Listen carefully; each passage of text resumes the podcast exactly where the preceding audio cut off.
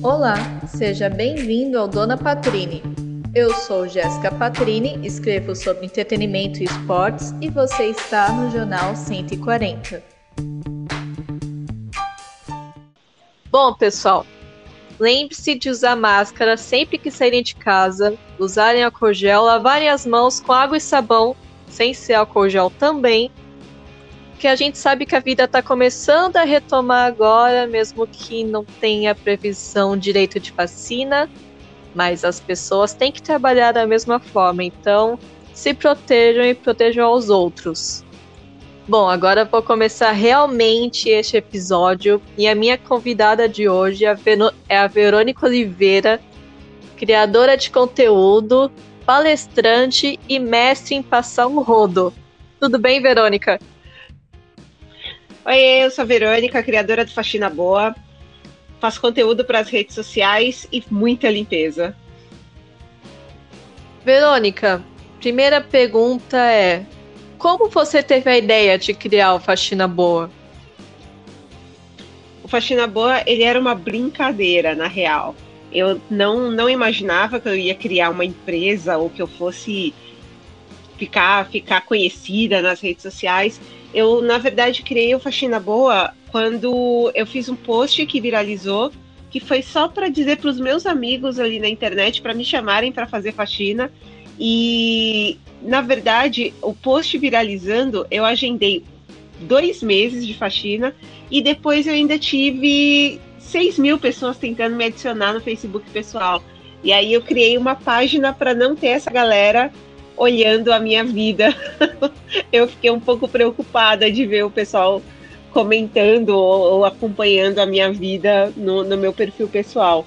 E aí, criando a página, eu descobri que tinha um, um baita no espaço para falar sobre coisas que ninguém falava, sobre o desrespeito, sobre o dia a dia, sobre situações que, que me aconteciam enquanto eu estava trabalhando e o Faxina Boa acabou se tornando uma referência ali para as pessoas que prestam serviços.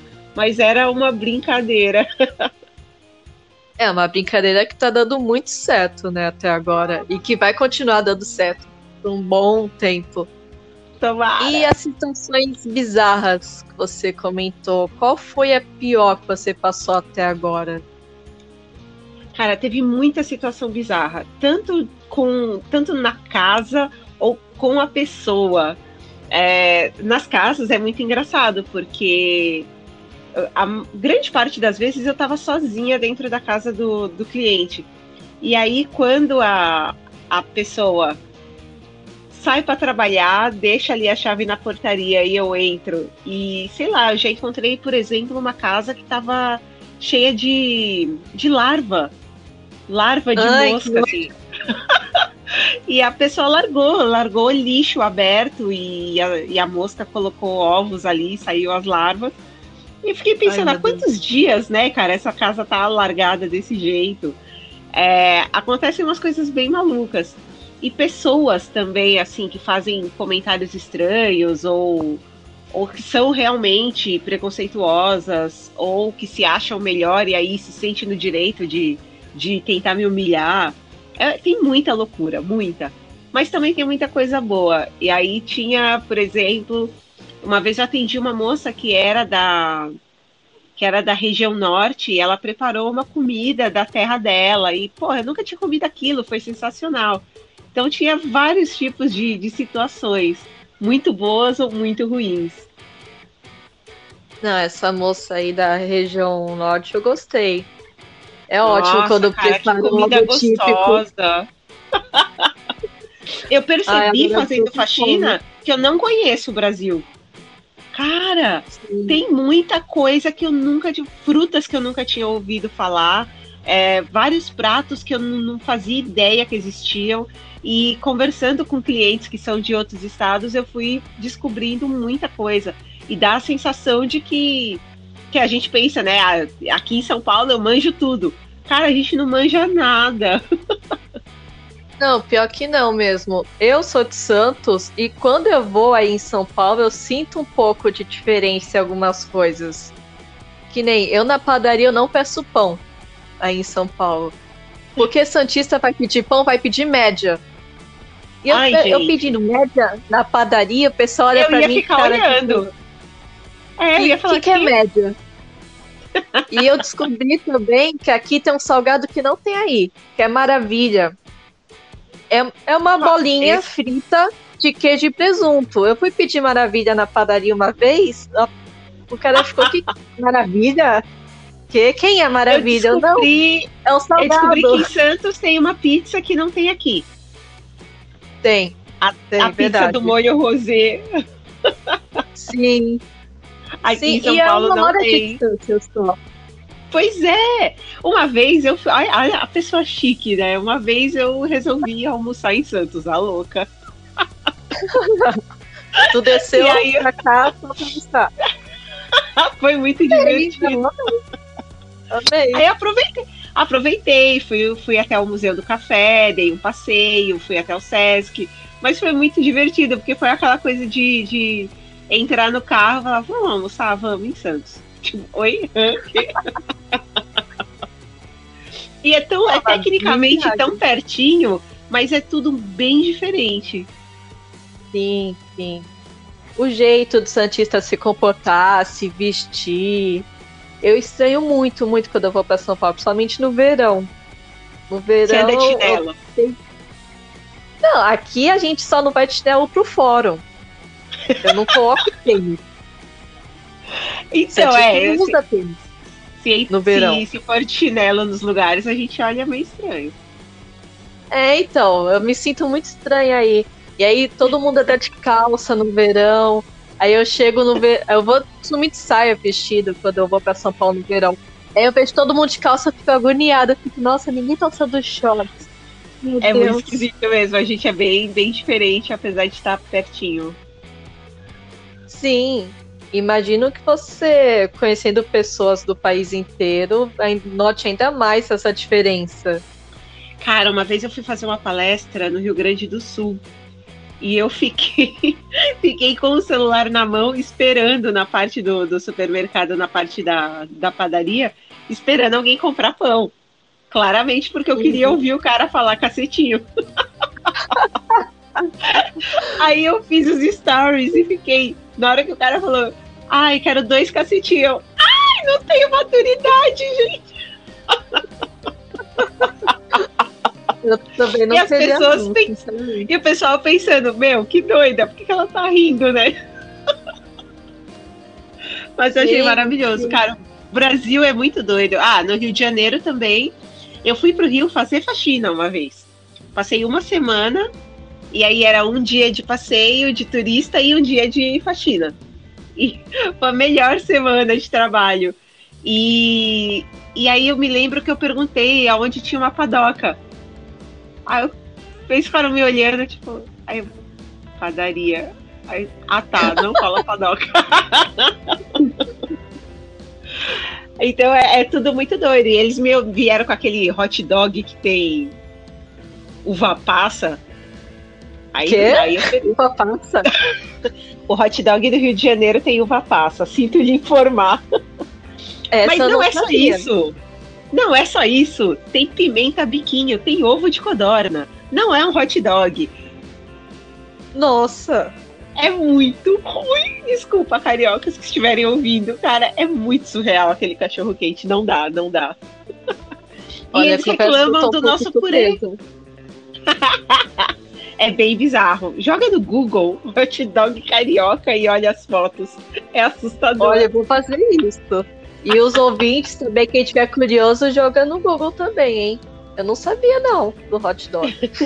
Tô chocada ainda. Tô digerindo ainda a informação. Uva passa, né, cara? Não dá. É, hot dog, eu gosto de uva passa, mas no hot dog. No hot dog não dá. Eu amo uva passa. Sim, pra comer sozinha é uma delícia. Às vezes eu compro o saquinho e fico comendo direto. Ai, eu também. É um ótimo lanchinho. Bom, saindo dessa parte culinária e voltando pro, Culinária pro brasileira. boa. É, culinária louca brasileira, né? Brasi- Brasileiro ama misturar as coisas. E voltando pro faxina boa, é, seu público é majoritariamente feminino? Como é o seu público? Nossa, nas 90 por, mais de 90% mulheres, o que faz com que a gente lembre que até hoje, né, é tão a, a, o machismo tá tão, tá tão presente que, que pouquíssimos homens se interessam em saber alguma coisa relacionada ao trabalho doméstico e, e acham mesmo né, que a, a, essa parte é, é responsabilidade da, da mulher. Então, quem se interessa pelo assunto ou quer aprender mais a limpar ou quer, ou quer ver ali as, as coisas que eu, que eu posto, é geralmente, é geralmente o público feminino. É, 90, se não me engano, é 92% feminino e Rio-São Paulo. A grande maioria está no eixo Rio-São Paulo e é uma, uma galera de, de classe média, classe média alta. E, e, é interessante, dependendo da rede social, muda um pouco o perfil. Então, esse uhum. perfil é, é Instagram. É, tem bastante a galera que me segue por conta de empreendedorismo no, no Twitter, no desculpa, no LinkedIn. Também é uma galera classe média alta. E a galera do Facebook é que, que é uma galera de, de que é uma galera que tem uma renda menor e, e, eu te, e é onde eu tenho o público maior. É o Facebook, que tem 100 mil, mil, 100 mil pessoas acompanhando a página. Então eu falo muito, eu falo para muita gente diferente e eu consigo ali, não sem mudar muito a forma de, de me expressar, eu consigo atingir bem todos esses públicos tão diferentes. Uhum. E como você lida com toda essa exposição? Porque 100 mil pessoas no Facebook, é, 40 mil no Instagram, é isso por aí? É, 42 mil no Insta, é, 12, 12 mil no Twitter, 60 mil no, no LinkedIn. É, gente é muita gente para lidar. É, a, a, princípio eu achei muito estranho e eu não, não, tinha, não tinha certeza se eu queria isso. Aí, com o tempo que eu fui entendendo melhor como lidar com essas coisas, eu fui começando a gostar e, e aprendendo a lidar com, com essa galera que nem sempre é, é interage de forma respeitosa. Às vezes as pessoas elas dão opiniões não solicitadas sobre coisas que não, não é da não é da, da conta delas. Tem, tem bastante, porque eu, eu exponho muito a minha vida, não falo só sobre o trabalho, o meu conteúdo é muito pessoal também. Então uhum. acontece às vezes da galera achar que o fato de eu estar de eu tá ali expondo coisas pessoais dá a elas o direito de tomar conta da minha vida. É, é bem complicado, eu faço bastante terapia para lidar com isso, porque tem horas que é difícil mesmo, mas eu tenho eu, eu, tenho a felicidade de ter poucos haters. É, eu não tenho muitos comentários agressivos, eu não tenho muitos comentários desagradáveis entre os meus, os meus seguidores. De vez em quando tem treta, uh, geralmente com questões políticas, aí vira uhum. bagunça. Uhum. Então, mas no geral é, é bem tranquilo, eu consigo gerenciar bem essa coisa toda. É, acho que treta por questões políticas, qualquer criador de conteúdo já se meteu, mesmo involuntariamente. Sim. Teve um pessoal assim, que tem vezes... que queria matar também. Às vezes nem é sobre política a, a história, mas aí a galera começa a colocar política no meio e quando vê virou uma guerra. É, então. É tipo aquela caixa de comentários do G1, né? Super, super estereotipada. E o PT? O assunto é. tem nada a ver com o PT. Aí aparece Exatamente. alguém, e o PT? E o Lula? Por que, que tem a ver com Lula? Lula não foi citado. não, e quando a galera começa a falar, mais o Lula, eu falei, amigo, desencana. O cara saiu do governo há tanto tempo e você ainda tá preocupado, é, então. pelo amor de Deus. Pô, já passou muito tempo. É, eu fico é, meio preocupadona de, é meio de verdade. Sim. Não, é, realmente tem em é, eu... assuntos que o pessoal ataca. Aquela coisa de que a gente não podia falar de futebol, futebol, política e religião estragou a cabeça da galera. Que agora todo estragou mundo quer falar disso. Estragou porque o pessoal não sabe como falar. Exatamente, né? A é. gente não treinou antes, agora virou bagunça. É, agora, agora deu isso aí, né, que tá.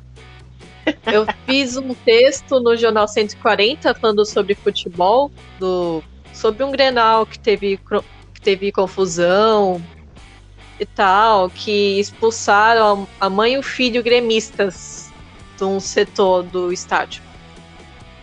E aí o texto, o meu texto era falando sobre paz nos estádios. E aí teve um comentário, eu não costumo ler os comentários porque eu prefiro não ler. Mas aí um acabei lendo sem querer, falando assim: ah, essa daí que escreveu não é, não é torcedora do Inter. Eu realmente não sou, sou torcedora do Santos, mas isso não tem nada a ver mas com o que, que tem eu estou ver? escrevendo. É. Exatamente, não tem. E eu não escondo que eu sou santista, mesmo sendo jornalista. Porque eu faço jornalismo opinativo, né? Então não tem sentido esconder. Sim, e aí ai, tem gente. pessoa que me ataca por isso. É muito, é muito estranho. Eu não vejo, mas meu pai vê e fica comentando, responde os comentários. Ai, eu não consigo revoltado. não ler. Me ensina, porque eu não consigo. É que assim, é que eu é que acho que quem tem formação no jornalismo tá acostumado a não ler porque a gente é treinado na faculdade a se manter frio, imparcial, embora eu não acredite na imparcialidade. Eu acho que isso não existe. Mas a gente consegue se manter um pouquinho. Eu prefiro não ler para não me afetar. Mas tem coisas que acaba chegando a mim, de qualquer maneira, né? Não tem como. Ah, com certeza. Tem horas que, que e é interessante porque eu leio os comentários e, e às vezes tem lá, sei lá, 100 comentários lindos e um comentário horrível. Eu vou dormir pensando no comentário horrível. Sim, exatamente. A gente, a gente tem. As pessoas têm mania de se apegar mais aos comentários negativos. Nossa, é péssimo. Eu, isso é uma coisa que eu tenho vontade de mudar. Não, é isso, isso a gente só consegue lidar com o tempo mesmo. O criador de conteúdo, jornalista, todos lidam com isso, né? Não tem como. Que na internet Sim. as pessoas às vezes esquecem que tem uma pessoa do outro lado da tela. Ou às vezes fazem alguns comentários maldosos justamente porque tem uma pessoa do outro lado da tela. Tem esses dois lados. Exatamente, tem uma galera que é ruim mesmo. Sim, tem galera que é. que é desgraçada, pra outra coisa. e voltando sobre o Faxina Boa, que desde que você criou tem dado certo, você foi até chamada para um programa de TV, não é? Na Band? Isso, é, até hoje eu dou muita risada porque a, a minha mãe dizia que eu falava muito. E aí, hoje em dia, eu, além de eu falar muito, é, que, eu, que eu dou muito a minha opinião nas coisas. E aí eu fico zoando com ela, eu falo, olha só, hoje em dia eu sou paga para falar e dar minha opinião. eu estava treinando, mãe, para trabalhar, calma. Treinando desde eu... criança, isso aí. É, eu, nesses últimos três anos, assim que eu comecei a fazer os textos, a minha produção de conteúdo sempre foi em texto. Uhum. E, e para mim foi muito, foi uma passagem muito meio dolorida, meio esquisita passar para palestra, que aí era falando na frente das pessoas com o micro, assim, não que eu não não nunca tivesse passado por isso, porque muitos amigos meus têm banda. E às vezes eu subia no palco, cantava alguma música junto. E aí não era uma coisa para mim 100% desconhecida. Mas quando você tá, faz, tá num show, tem os músicos, tem, tem os instrumentos, tem uma outra coisa ali. Agora, dar uma palestra é, é uma hora de trocentas pessoas te olhando e só tem você. É muito estranho. É, na primeira vez eu quase infartei. Eu achei que eu ia, eu achei que eu ia cair dura assim no chão de desespero. Mas quando terminou, eu tava tão leve, foi tão gostoso, que depois vieram as outras e eu fico bastante nervosa um pouco antes, mas pisei no palco, eu fico tranquila. E, e depois foi passar para a criação do conteúdo em vídeo. Eu tinha vergonha de falar para a câmera, eu achava que era uma coisa de retardada ficar falando com o celular. eu falava, gente, quem é que consegue ficar falando, conversando com o telefone? E, poxa, já, já aprendi a conversar com o telefone. E, e aí, quando surgiu. Aliás, foi sensacional fazer a entrevista para essa vaga na Band, porque todo mundo geralmente sai falando coisas maravilhosas sobre, sobre si mesmo. E, e quem me entrevistou foi o, o, próprio Zeca Camargo, o homem em pessoa. E aí, aí eu falei para ele: ai, eu tenho pavor de câmera, por isso que eu nem tenho canal no YouTube. aí ele começou a rir, eu falei: eu, eu, eu sei falar e me expressar, mas eu não, não, não tenho costume. Nunca fiz televisão, não, não faço muita coisa. Ele, que ótimo. Aí eu comecei a rir, falei, ai, que bom. Porque depois, sabe quando a palavra vai saindo da boca e você pensa, volta, volta, volta? eu falando, eu tenho pavor de câmera. Aí uma vozinha na minha cabeça falando, isso, retardada? Vai fazer teste pra televisão e fala que você tem medo da câmera, otária. Mas quando. E aí, isso foi na entrevista. Oi? E nesse programa, além do Zeca, vai ter a Mariana Godoy, certo?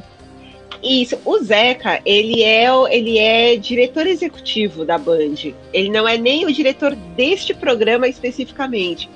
Ele trabalha em vários projetos da Band. E uhum. aí ele está fazendo a implementação do programa novo. A apresentação é da Mariana Godoy e tem outros comentaristas, além de mim. Então o programa vai ter um tema e a gente vai fazer ali os nossos comentários a respeito do, do tema.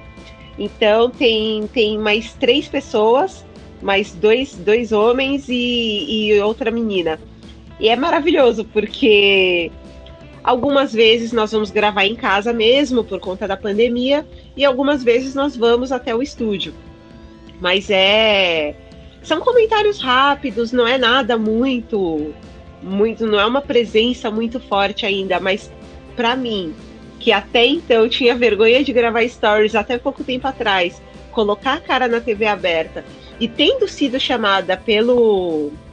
tendo sido chamada pelo pelo Zeca, depois de, de olhar o meu conteúdo, me fez, é, é, me fez pensar que trabalhar como, como faxineira provavelmente é o, o trabalho mais invisível do mundo.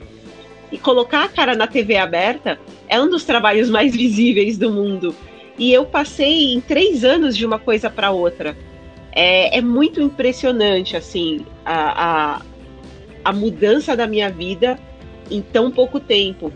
E eu tô muito, além de, óbvio, assustada pra caramba, eu tô muito feliz com as coisas que, que aconteceram nos últimos tempos.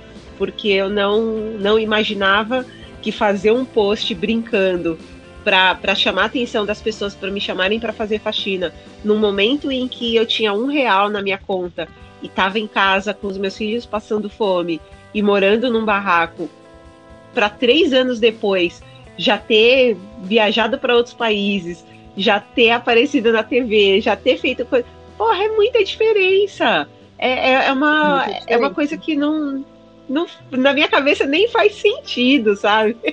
Eu falo, caramba, foi. É, é, hoje eu penso muito sobre isso também. Não, não é a questão de ter sido. Ah, que sorte! Pô, eu estudei, sabe? Eu busquei, eu fui uhum. atrás de pessoas que pudessem me ajudar. Então, a, as coisas estão caminhando de um jeito que não, não caíram no meu colo, não. Eu procurei é, essas coisas. Mas é, é, é doido. Sim, e todo esse reconhecimento que você tem por, pelo Faxina Boa, eu acho que só confirma o fato da importância do conteúdo que você cria. Porque realmente é difícil ver alguém falar de faxina na internet. E ainda de um jeito acessível, que fale com um cara da classe média alta, mas que fale com alguém de classe média que baixa. Efetivamente que trabalha com isso, né? Exatamente, é... tem vivência, passa por situações bizarras, Sim. por situações legais. É realmente quando, um é, nicho é... explorado. E assim, quando eu vejo outros conteúdos sobre limpeza, é, ou ele não é feito por alguém que realmente trabalha com isso, ou uhum. a informação às vezes está errada. É, eu, eu fico passada com o que tem na internet de, de conteúdo errado, assim, de fabrique seus produtos em casa e com misturas que podem ser perigosas e, e, e, dicas às vezes tem muita dona de casa que produz conteúdo ali com as diquinhas da fulana. Eu adoro que o, a, a galera coloca sempre o número do apartamento deles. Aí tem sempre assim apartamento tal fulaninha da casa tal. Eu acho muito doido. E aí essa galera faz um conteúdo que não é, não é muito técnico. E, uhum. e eu tento buscar um pouco dessa, dessa coisa técnica. É, de como, como fazer, produzir mais, trabalhar mais em menos tempo, é, cuidar do corpo enquanto trabalha, é, tomar cuidado com acidentes, é, coisas que, que realmente ali na prática vão fazer com que mude o seu jeito de, de ver a limpeza. E todo mundo também odeia um pouco, né, limpar a própria casa. E, e eu tento trazer uma visão diferente. E, e, eu que já passei por uma situação de, de morar em barraco e não ter. Eu não tinha um espaço para limpar, eu não tinha uma casa bonita para limpar. E quando eu comecei a fazer faxina, eu estava nessa situação a limpar a casa do, dos outros e entrar em casas tão diferentes da, da minha me fazia querer cuidar melhor daquele lugar, porque naquela época não tinha um lugar para mim para fazer isso. E, uhum. e às vezes eu penso, eu, eu, penso nisso, eu falo, cara, olha a sua casa. É uma, uma casa incrível, cuida desse lugar. Então, fazer as pessoas pensarem no quanto elas são privilegiadas por ter a casa que elas têm faz também com que elas comecem a, a, perceber que tem outras realidades, porque a real é esse povo não sabe das outras realidades e, e fazer com que eles pensem um pouco diferente. É, eu até gravei uma, uma matéria em que a menina perguntou alguma coisa do que, que eu achava que era que era sucesso, se porque eu estava indo em muita festa, muita coisa, ganhando presente. Aí eu falei, pô, sucesso para mim é trabalhar, ganhar meu dinheiro, chegar em casa com uma sacola do mercado, porque hoje em dia eu como todos os dias, mas não era assim antes. E para todo mundo aqui que come todo dia, vocês não têm noção do quanto é doído você não ter o que comer. E todo mundo começou a chorar, porque realmente eles não faziam a menor ideia de que é, para todo mundo assim da, da bolha é normal Todo mundo uhum. come todo dia. Aí eu falei, todo mundo vocês. então é, é, é levar para essas pessoas a, a noção de que o mundo é muito maior do que essa bolha da internet e que, e, e que essas pessoas entendam que sim, elas são privilegiadas para cacete e que elas podem fazer um pouco mais por outras pessoas que, que não, tem, não tiveram a mesma sorte. Então, a maioria da, da galera que eu, que eu tenho amizade ou que me segue, é uma galera que pede faxina.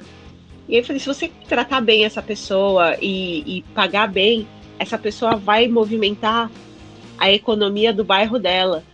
E, e, ela vai mudar a realidade dela. E isso vai fazer com que, com que a situação melhore para todo mundo.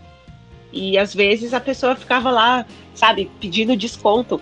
É, é uma galera que paga sei lá, meu, 15 conto numa cerveja, mas vai lá e pede desconto pra, pra faxineira, sabe? Nossa, é, é muito doido. Disso. É muito horrível pedir desconto. Ninguém. Aí você, sei lá, sabe? Você paga 6 mil reais no celular, mas acha caro pagar 150 para alguém limpar a sua casa. É, é, surreal. Então, quando eu falo Sim. isso e a galera começa a pensar, opa, eu estou fazendo uma coisa errada, pô, eu já cumpri um pouco a minha meta de vida, sabe? Eu ensinei alguma coisa para alguém, pô, isso é muito louco. Sim, é bem louco mesmo. E tem gente que é, que é folgada mesmo, né? Ai, tanto. Nossa. Eu respeito muito quem lida com cloro, por exemplo, porque eu quase Nossa. morri quando era criança. Na... Gente, é, é... Minha, mãe, minha mãe vai me odiar, mas eu vou contar essa história. Um dia, minha mãe viu as manchinhas de vapor no banheiro e falou: Quero tirar essas manchinhas. Eu tenho bronquite asmática. E aí, minha mãe, eu estava vendo TV na sala, tinha seis anos, sete por aí, e minha mãe usou cloro puro. O apartamento Meu todo Deus. fechado. Quase me matou. Ah! É que aí eu fui para o hospital, falta de ar. Aí a médica deu bronca nela. Minha mãe vai odiar ouvir isso, mas tudo bem. E até hoje, é, meu, meu, meu pai também tem bronquite. Aí quando alguém vai mexer com bronquite aqui ou no trabalho, que no meu trabalho também descobriram que eu tenho bronquite, o pessoal me expulsa da sala. Assim, sai, Jéssica, sai, sai, sai. sai, não vai passar mal. Mesmo que não for puro, obviamente diluída, não vou morrer. Mas, com, mas eu lembro da sensação de não respirar por causa do cloro puro. Aí, nossa. É horrível. Eu já, eu já tive acidentes de trabalho terríveis, mas também é isso. Você, você literalmente, você tá quando você está contratando uma faxina, você está pagando por mais saúde para você. Você está comprando um tempo que você é, é, cara, quem trabalha o dia inteiro não vai chegar no final de semana e falar, puta, que delícia, quero limpar minha casa inteira. A gente sabe que não quer. então, quando Sim. você está contratando alguém para fazer isso para você, você está tendo tempo para sua família, para os seus amigos, para o seu descanso. E então quer dizer que você está tendo um benefício tão grande, o que, que custa você remunerar bem a pessoa que está fazendo isso, sabe? É, é, não, não, não rola esse tipo de reconhecimento. E, e quando eu, eu faço meus conteúdos sobre isso, é, é, é muito legal ver as pessoas pensando, poxa, realmente, eu não, não via dessa forma. E aí elas começam a mudar o padrão de comportamento delas. É, é muito gratificante quando alguém me diz que, que, começou a pensar melhor. E, e não só na faxina, né? Qualquer prestação de serviço tem que ser valorizada. Então, ah, é, geralmente, você tá lá no, num bar, no, no bairro de classe média alta, cara que tá te atendendo veio da quebrada, passou duas horas no busão e, e às vezes está lá ouvindo coisas horríveis da, dos, dos clientes. E, e qual é o direito que você tem, sabe, de, de tratar mal essa pessoa? Ela tá fazendo o trabalho dela. Então, Exatamente. quando eu falo, quando eu falo e as pessoas passam a tratar melhor quem está prestando algum serviço para elas, eu fico muito feliz. É, tem até aquela frase, né, que quem maltrata garçom não presta. E eu acredito muito nisso. Quando eu vejo Nossa, alguém total. maltratando garçom, atendente de loja, caixa, enfim, né, alguém que está trabalhando no comércio geralmente, eu já fico com o pé atrás com a pessoa. Ai, com certeza, eu também eu reparo muito nisso. Não, e tem que reparar mesmo, porque isso é um reflexo de como a pessoa enxerga o mundo à volta, o mundo à sua volta. Porque se a pessoa maltrata, desrespeita alguém que está prestando um serviço para ela, imagine quem ela não está pagando por algo. Exatamente. Então, fica aí a reflexão aí no podcast. Bom, Verônica, obrigada pela conversa. Foi ah, ótima. Adorei. Ah, fico feliz que você tenha gostado. E tem previsão sobre estreia do programa?